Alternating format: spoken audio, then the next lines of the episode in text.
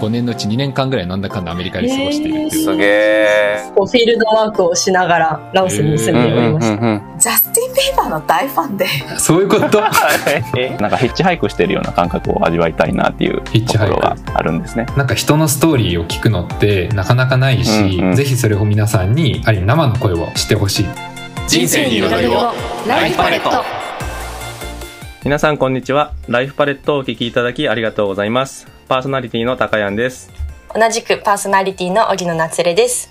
この番組は人生に彩りを加えることをコンセプトとして留学経験を含めたゲストの彩り豊かなライフストーリーを雑談形式で掘り起こしていくラジオ番組です留学生への奨学金支援国家プログラムである飛び立て留学ジャパンに採択された各国に飛び立つ飛び立て生を中心にゲストに迎え中高生や大学生に対して留学の魅力を伝えるとともに親御様に対して留学を通じて子供たちはどんなことを学ぶのかを知る機会となれば幸いです。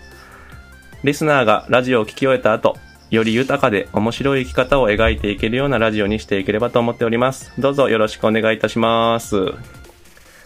では、えっ、と、本日のゲストの紹介を夏れさんお願いします。はい。本日のゲストは私も初めましてですが、すごい華やかで元気な 印象のごめちゃんこと堀米里奈さんです。はい。よろしくお願いします。はい。よろしくお願いします。よろしくお願いしますまずは、ごめちゃんの方から、ごめちゃんで良いですか？呼び方は。はい、ごめちゃんって呼んでください。はいはい。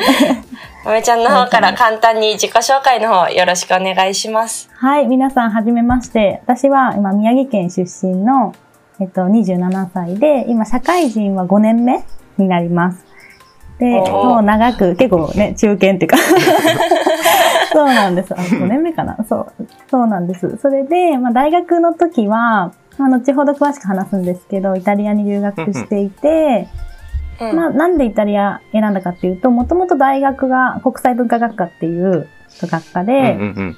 そこで、まあ、英語とかメインに勉強しつつ、第二言語でイタリア語をやっていて、うんうん。で、なんかゼミが、そう、ゼミを通して何が、まあ、勉強したいかなみたいに考えたときに、ツーリズムを学ぼうみたいな。それで、はい、ツーリズム。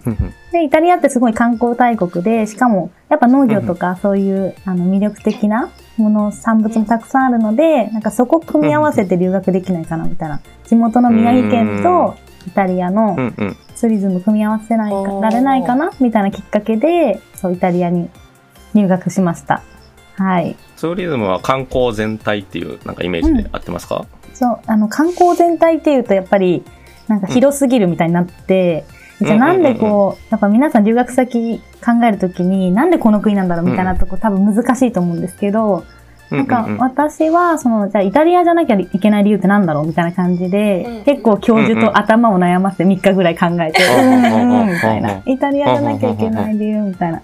そしたら、待ってみたいな。アグリツーリズムっていうのがあるよってなって、うんうんうんうん。そのアグリツーリズムそう、ム夏目さん初めて聞きま聞きした。慣れない。あ、お二人ともあんまり初めて聞きました。そう、結構珍しい。なんかアグリツーリズムって、ちょっとイタリア語で、うん agricoltura っていう農業っていう単語と、 turismo agri coltura。そう、あ、完璧。発音完璧です。あ agricoltu ra。agricoltura。agricoltura。っていう農業っていう単語と、トゥリズムっていう旅行っていう単語を組み合わせたのが、行。うんうん。そう、アグリトゥリズムっていう、多分イタリアでね、戦後ぐらいに生まれた農村観光っていう、結構まあジャンル？新しい。そうねそうなんです。比較的、そう、5、60年とか、もうちょっと経つかな？それぐらいの本当に、うんうん。あの、新しいツーリズムで、なんか、もともとは、その農村からやっぱり、あの、イタリアも工業化が進んで、農村から人がすごい流出しちゃったみたいな。で、みんな都市で働くし、ミラノとかローマとか行っちゃって、まあ、過疎化が進んで、みたいな。そしたら、うんうんうんうんじゃあその農業を観光にしようみたいな。そしたらその雇用が生まれるし、で、地元も元気になるし、お客さん来るし、みたいな感じで、まあそういう社会問題を解決するために生まれたツーリズムの形態なんですよね。そう、面白いなと思っ。て、そうそうそうそう。まあこれなら宮城とかにも応用できるのかなみたいな感じで、それでイタリアを無理やり繋げたみたいな。イタリア語使いたい。しかもツリズムみたいな。そうそうそう。なのでそういうなんか、アグリツーリズム、もともと目的というよりかはもうなんか、後から見つかってとりあえず、とりあえずイタリア行きたいみたいな。そうそうそうそうそうそうそうそんな感じかな。やっぱり先にあるのが。ちょっといいですか？あ、もちろんもちろん、どうぞどうぞ。しましたあ、いらっしゃい。あれ？大丈夫かな？どこ？へどこ？へ飛んだ絶対虫の音入ってる気がする。何の虫？え、なんかカナカナカナみたいな？秋の虫のなん声。かね、ばあちゃん家におるんやけど。あー、ようこさん。ここカットで。ようこさん。今、ようこ、ようこが今栗栗の渋皮煮を作ってるからさ。栗栗栗拾いに行ってるの？ちょ、ちょ、ごめんなさい。なんか大丈夫？想定外に荷物が届くという。ちょっと待ってください。待って待って、多分、今から私ももうちょっとしたら届くかも。ちょっとまた相談しますそういうラジオどういうラジオ？待って。もう少ししたらうちも届くかもしれない。ピンポンなったら。いや、すいません。あ、なったなった。なった。ウケる。超ゆるいな。そう、仕方ない思い。ますよ、これ。もう仕方ない土日しかいないからさ。くると、やっぱり、ね、そうそうそうそうそうにっておきたいもんね。そう、なんか今回も、そう、多分3回ぐらい振っちゃって、お失かえりなさい。いや、来ますよね。どこまで話したっけ？えっとね、何の話だっけ？あ、話したっけ？わかあ、あ、そうか、なん、あ、あれだ、思い出した。あ、でも、どうぞ。思い出したけど。まあまあ、そんな感じでね、イタリア、まあ、あ、とりあえずそうそう、イタリア。で、すいません何言ってるちょっとハプニングでねいや、途中ね、ちょっと荷物が届いて。大丈夫大丈夫。なので。いや、そうだから、話してたか忘れて。そう、言いたかったのが、あ、だからその、あ、その、まずやっぱ先行するのって、この言語を使いたいとか、この国に行きたいっていうのは絶対最初みんな頭にあると思うんですけどまあそれをなんか多分実現化するために、ちょっとうんうんなんか、そういうきっかけみたいな、なんて言うんだろう、こう、ちょっとこう、案出しみたいな。な、じゃあな、どうやったら、うんうんうんなんかそこにたどり着けるんだろうみたいなのを結構私は書き出してたので、意外とそこに関係ないものがあるかもしれないですよね。うんうんうん。なんかあるよね、チャートで真ん中にテーマ書いて、こう枝分かれみたいな感じで思いついたことあ、が。マインドマップみたいな。あ、そう、マインドマップうんうんうん。だそう、マインドマップ結うんうんうん構私は好きで、なんか書くようにしてた、その学生の時は。その時に多分もしかしたらそのマインドマップから枝分かれして5本目ぐらいにもしかしたらアグリツーリズムって当初はあったのかもしれないけど、そそれをだから何かもわからず、そう気づかずに最初、なんか単語としては持ってるみたいな。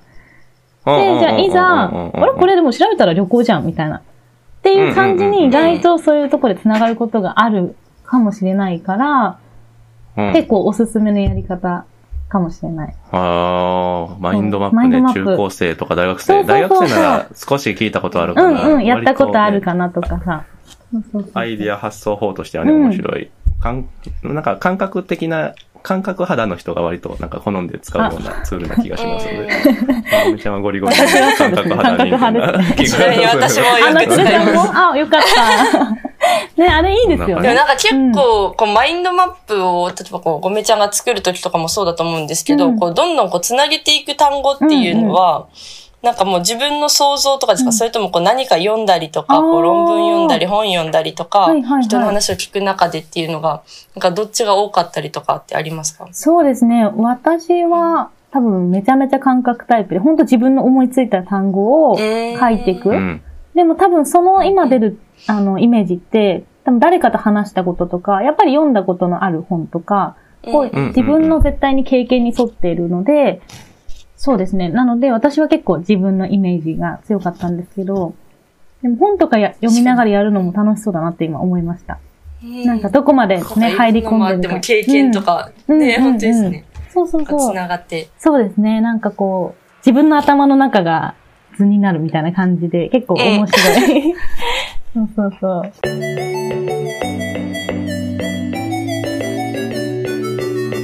ライフパレット。なんか前半からね、フルスロットルで、やっぱ、ゴメワールドが展開されておりますけれども。フルスロットル。事前にね、その、一応アンケートに答えていただいてあそうですね。たんで、ちょっとその辺もね、ぜひぜひ質問しはい。て、ちょっと深掘りさせていただければと思います。ので、松田さはいんよろしくお願いいたします。はい。では事前にね、こうアンケートをいただいているので、うんうん。先になんか今ちょっとこう触れたんですけど、あこうはい留学の準備ですごい大変だったことっていう中で、こうそもそもこうイタリア、なんででイタリアなのかとか、うんうんうん。こう、そもそもイタリア語で何がしたいかとかっていうところが、なんかこう、留学の実、留学のこう実現のための準備がこう大変だったっていうふうにアンケートをお答えいただいたんですが、やっぱりその、なん、なんでイタリアなのかっていう、こう、マインドマップを書いて、こう、教授と頭を抱えるっていうのが、うんうんうんやっぱ一番大変でしたか？そうですね。やっぱりその、うん。まあ、先ほどもそう話した通り、そのイタリアじゃなきゃいけない理由まず探すっていうのもありましたし、ただ私、観光学科でも何でもなかったので、そもそも、あの、ゼミ、ゼミが、ちょっと話それるんですけど、私、南アジアのゼミなんですよ。へうんあー。そうそうそうそうなの。だから、そうなの。ねまずそもそも全然イタリアじゃないよっていう話から、うんうんうんうんかっこわらみたいな。そう。で、教授は、なんかずっと1年生の頃から仲いい教授だったから、うんうんうん。まあ、まあ、この先生のとこに入りたいなっていう気持ちもあって、ゼミは選んだ、先生で選んだとこが結構多くて、でもちろん、うんうんその先生の専門がインド、南アジアで、特にインドの女性の儀礼をその先生は研へー究。そう、だから夏目さんの研究とかも結構ね、面白汚れそう。の研究そうそうですかね。そうそう、汚れそう、あの血とか、へーあと、クマルだっけか、女性の女神の信仰みたいなところ。うん全然わかんないへー研究しててそうそうそう。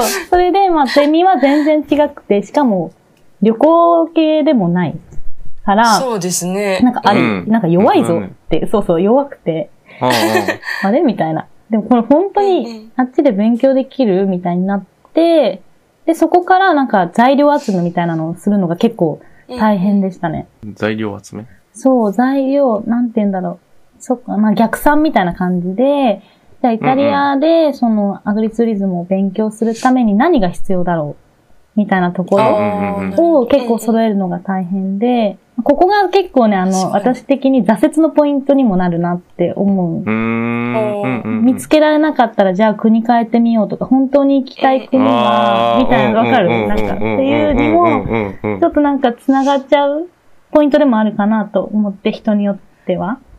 留学が目的になってたらって感じですよね、多分。そうそうそう留そうそう学が目的。になってたら国がちょっとうんばらついそうちゃそううそうそうそうそううそうそう。あ、そう、うんうん本当そうだね。だから、何をしたいかっていうのを、めっちゃ共感してもらえた。んそう、めっちゃなんか言語化してくれた。ありがとう。あありがとう。どうもどうも。そうそうそう、なんか、そう、目的を、が、そう、うんなくなっちゃう。だから目的をちゃんとはっきりさせて、そのために、うんじゃあ今、日本でできることは何っていうところをすごい考えた時期で、うんうんうんやっぱそれって飛び、特に飛び立てだと、なんか計画書提出するじゃないですか。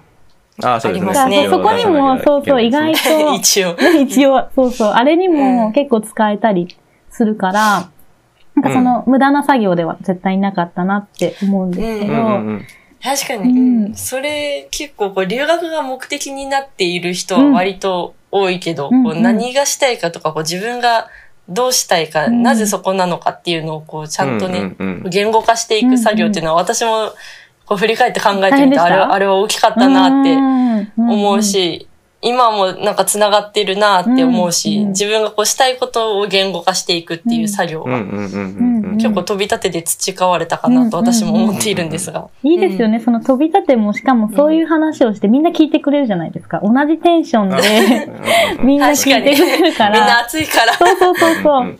なんかそういうコミュニティに、やっぱ今も参加できるっていうのはすごいいいことだなって思いますね。うんうんうんうんそうですうんうんね。うん。えでもそれでいくとなんでイタリアだったんですか？その、うんもうああ完全の確かに根源的な欲求があるじゃないですか。イタリアうんあるあるあるっていう今話す中でもな、なんでそこまでイタリアに惹かれたのかっていうああ、でもそうだよね。そう、気になるポイントですよね。と。リスナーは、中高生は気になってるよ。気になってるよ なんでこの人は、なんでこの人はイタリ答えが出ないままここアジアのゼミに参加するんで、なんでイタリアなんだっていうこと。なんんうんだって第二言語だけじゃ、うん、そんなにはい熱量を持ってイタリアにはならなくないですか、うん。そうなんです。ちょっと変わってるんですよね。なので、うん、変わってますね。変わってますよね。なんか、もともと私、でもきっかけは本当に簡単なことで、あのうん中学生の時に 本を読んだんですよね。で、なんかそれが結構変わってて、主婦目線で漫画家さんの書いたエッエッセイ漫画みたいな感じで、で今も宮城在住の井上黄緑さんって人の本なんですけど、うん。なんかう上木みどりさん。そう、はい。井上木みどりさんっていう方が、主婦目線でいろんな国を旅行するっていう本、まあうんうんうんうん。簡単に言うと。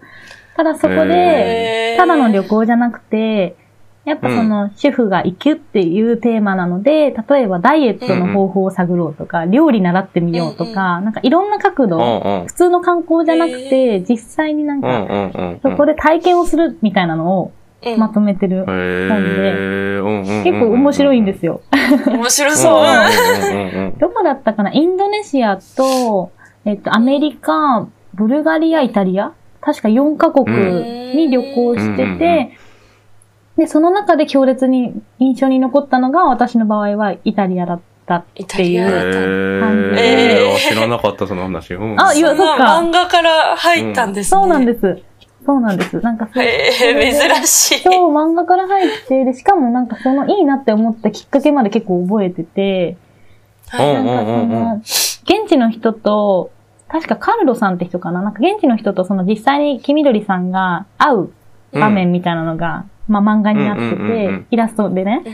なんかそれで、なんかその時にすごいこう、アモーレアモーレっていうか、よくイタリア人のまあ印象でもある、アモーレって。うん。そう、愛そううん、愛って意味なんですけ愛。ど、すごいこう、なんて言うんだろう、距離がち、いい意味で距離が近くて、すごいフレンドリーで、なんかこの人たちいいなって思って、なんかすごい、なんだろう、愛情があるっていうような感じをイラストからもなんか感じて、あ、なんかいいな、この国っていうのが最初人だったんですよ。うんうん。そうそうそへ。だからなんか、そこから興味を持って、大学に入ったら第二言語でやりたいなって。まあ本当は第一言語でやりたかったんですけど、大学では第二言語からしか選択できなかったので、そこに繋がってったっていう感じ。ああ、じゃあもう本、その本から、本がきっかけで本当に留学までそう行。ったっていう感じなんですそうそうそうそうそう。そうです、そうです。これ実はこう事前アンケートでもお答えいただいて、留学先の一番の魅力っていうところで、ですよ。ごめちゃんが愛のある国民性っていうふうに答えてもらってるんですが、ナイスファシリテやっぱートね。、ナイスファシリテート。やっぱ、ナイスファシリテート ね。やっぱ実際イタリアでもはい。すごい愛を感じましたか？現地のいや、感じますね。方々の。感じます、ね。アモーレが？アアモーレをアモーレを感じますよ。でもなんかもう、いいですよね。そのイタリア人のそのアモーレの、なんか質？う。うん私はすごい好き質。で。アモーレの質。アモーレの質アモーレの質。ハイコンテクストの、どういうことでしょう、アモーレの。方いろいろある。アモーレの質とは一体。なんていうんだなんかその、アグリツーリズムって、あの農業と観光なので、私もそのインターン先が、そのうんアグリツーリズムを、農村観光を行っている、うんホテル、農家民宿みたいなとこに、うんうんうん。なんか実際にまあ、ちょっと住み込み、半住み込みみたいな感じで。通ってたんですけど、なんかそういうのもあって、やっぱりその特に人だけじゃなくて、食材とか地域に対する愛情をみんな持ってるんですよね。あうあ。ーん。それうんうんうんで、アモーレがそう、そう、アモーレがすごい感じて、うんあんまりそれって、日本人って薄いなって、私の場合かな、私の経験から言うと、みんなってわけじゃなくて、ちょっとそこが薄いとこがあるかもって気づいて、ううん。そう、なんか、宮城県、私宮城県出身で、宮城県大好きだけど、うん。なんか、どこ出身って聞かれたら、あ、日本人です。うん例えば日本人です。あ、東北です。みたいな感じのが普通なのが、イタリア人だと町の名前で結構答えることが多くて、えそう例えばフィレ、なんか私はフィレンツェ人ですとか、私はローマ人ですっていう言い方を結構みんなしたり、なんかなんかそういう地域に対する愛情なんかもう誇りうんうんもう僕はここだからっていうのが、うん。そう、強いし、あと食べ物もここでまで来て食べるこれが美味しいっていうのが結構当たり前うんうんのうん。人たちで、やっぱスローフードとかそういう、あのね、先進的な国なので、そういったところですごいこだわりってイコール愛だなって思って、そういう意味での名言。そう。名言出しちゃっうん。こだわりって、そうこだわりって愛。だ。こだわりってた。愛。あ、こだわりって愛。愛だね。愛でしょ？うんうんそう。なので、うんそういう意味での質がちょっと違うかなっていうのは思いました。えー、アモーレのアモーレの質、ぜひ皆さん。人に対してだけじゃないんですね。そうそうそうそう、本当に。それは学びましたね。すごい、あ、ああ、もう本当職人気質みたいな。うん、あーでもあるかもしれない。やっぱりもともと、だから日本と似てるところはすごく多いなと思って、うん、うん、うん、うん、うん、うん。結構、意そう外、と。うん、うんそうなんです。そうそうそう。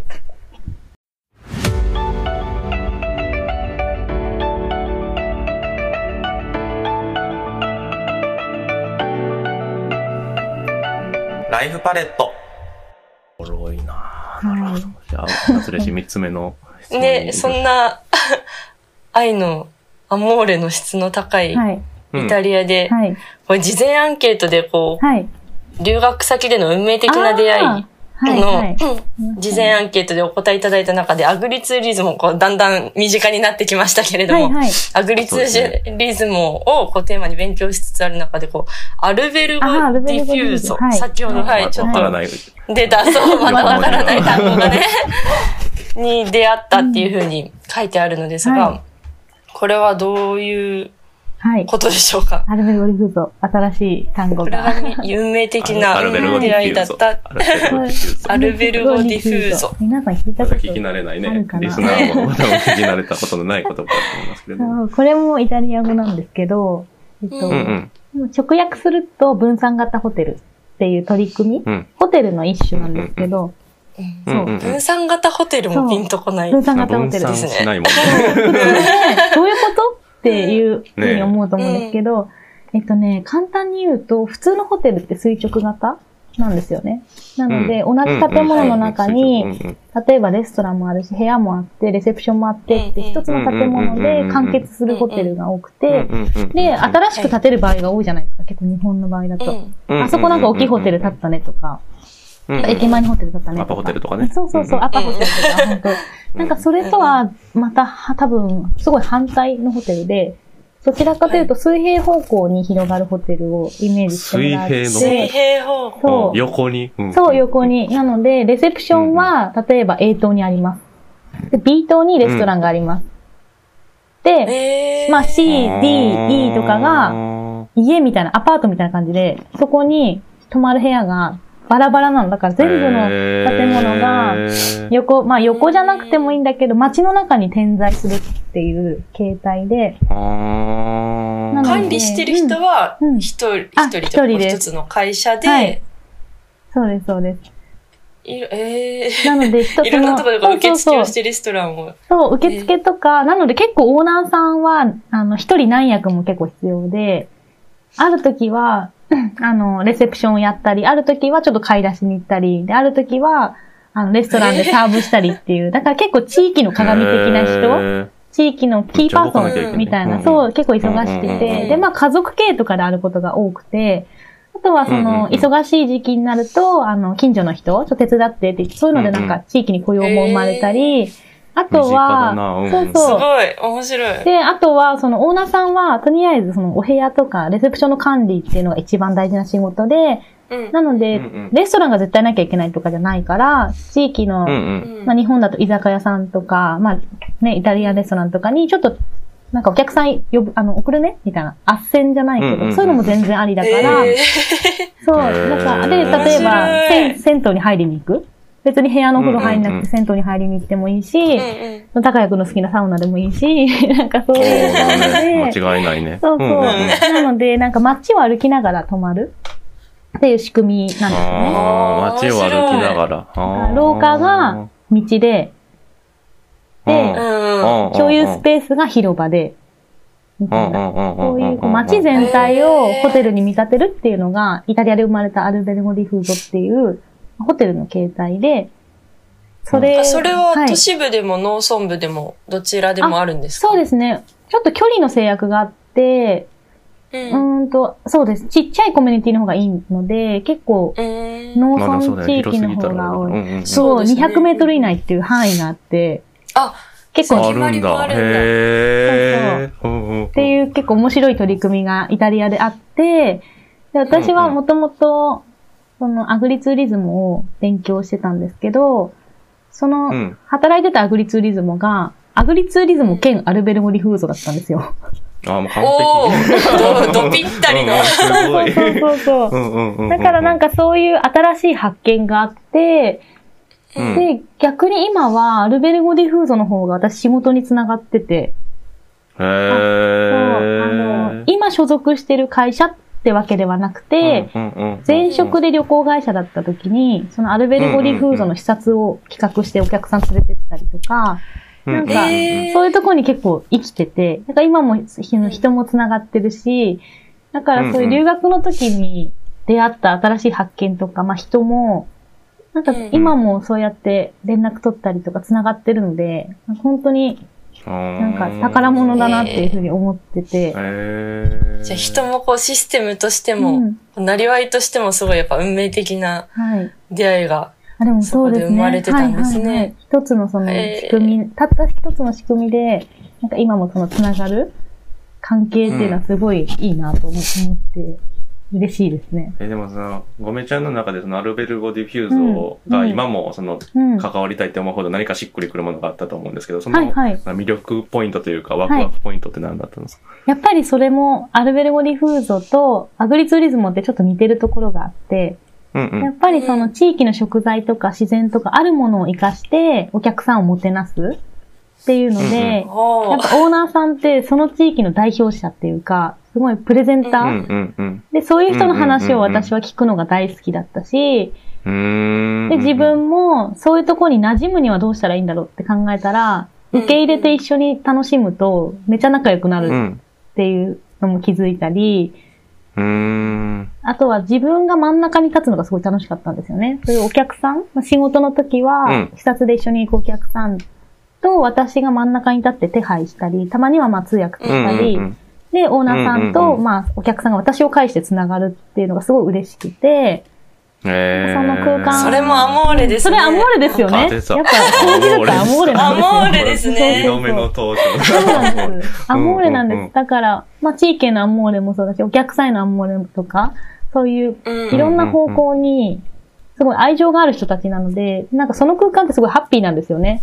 なんかその空間を知りたいから、知りたいからみんな来るじゃないですか。その地域に泊まりたい、うん食べたい、会いたいって来る、来てで、オーナーさんも来てくれてありがとう、紹介したい、自慢したいっていう、その、そこがすごいマッチング？なんか両、両思いっていうか、なんかそこは本当にハッピーで、今でも結構、一番幸せな状況を思い出してくださいって言われたら結構そこかもしれない。うんうんうん。そのすごい。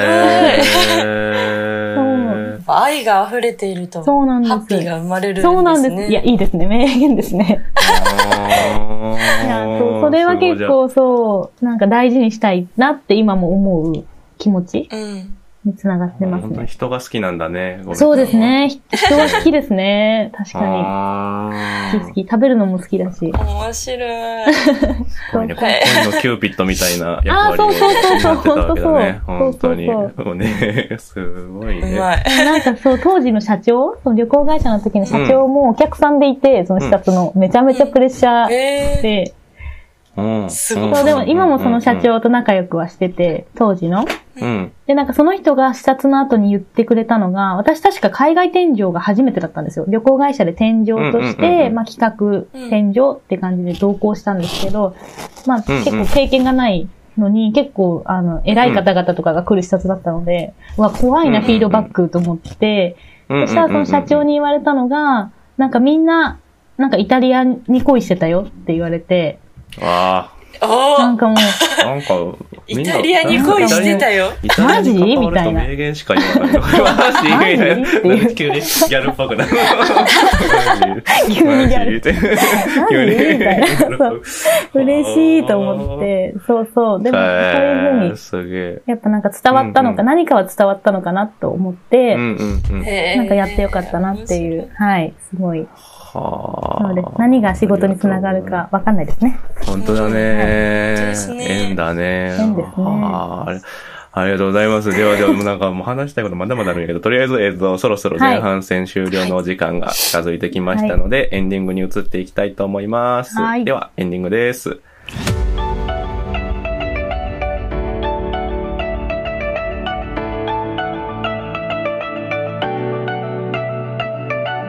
ライフパレット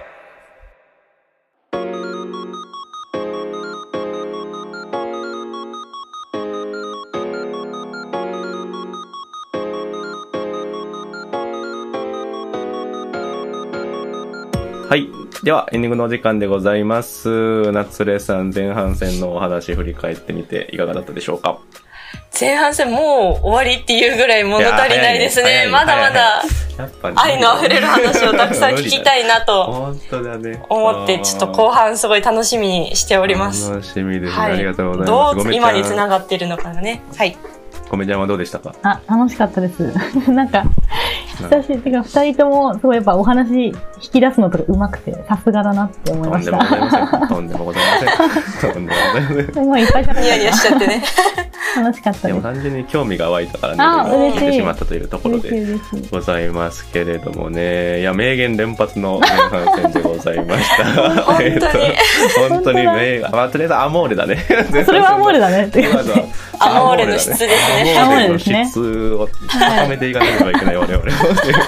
ところでございます。ではでは、えっと、ライフパレット前半のお話は以上でございます。お聞きいただきありがとうございました。えっと、来週、えー次回は、後半戦として、ごめちゃんの今とこれからに焦点を当ててお話を聞いていこうというふうに思います。ぜひ、お楽しみにしていてください。それでは、また来週、またねまたねー。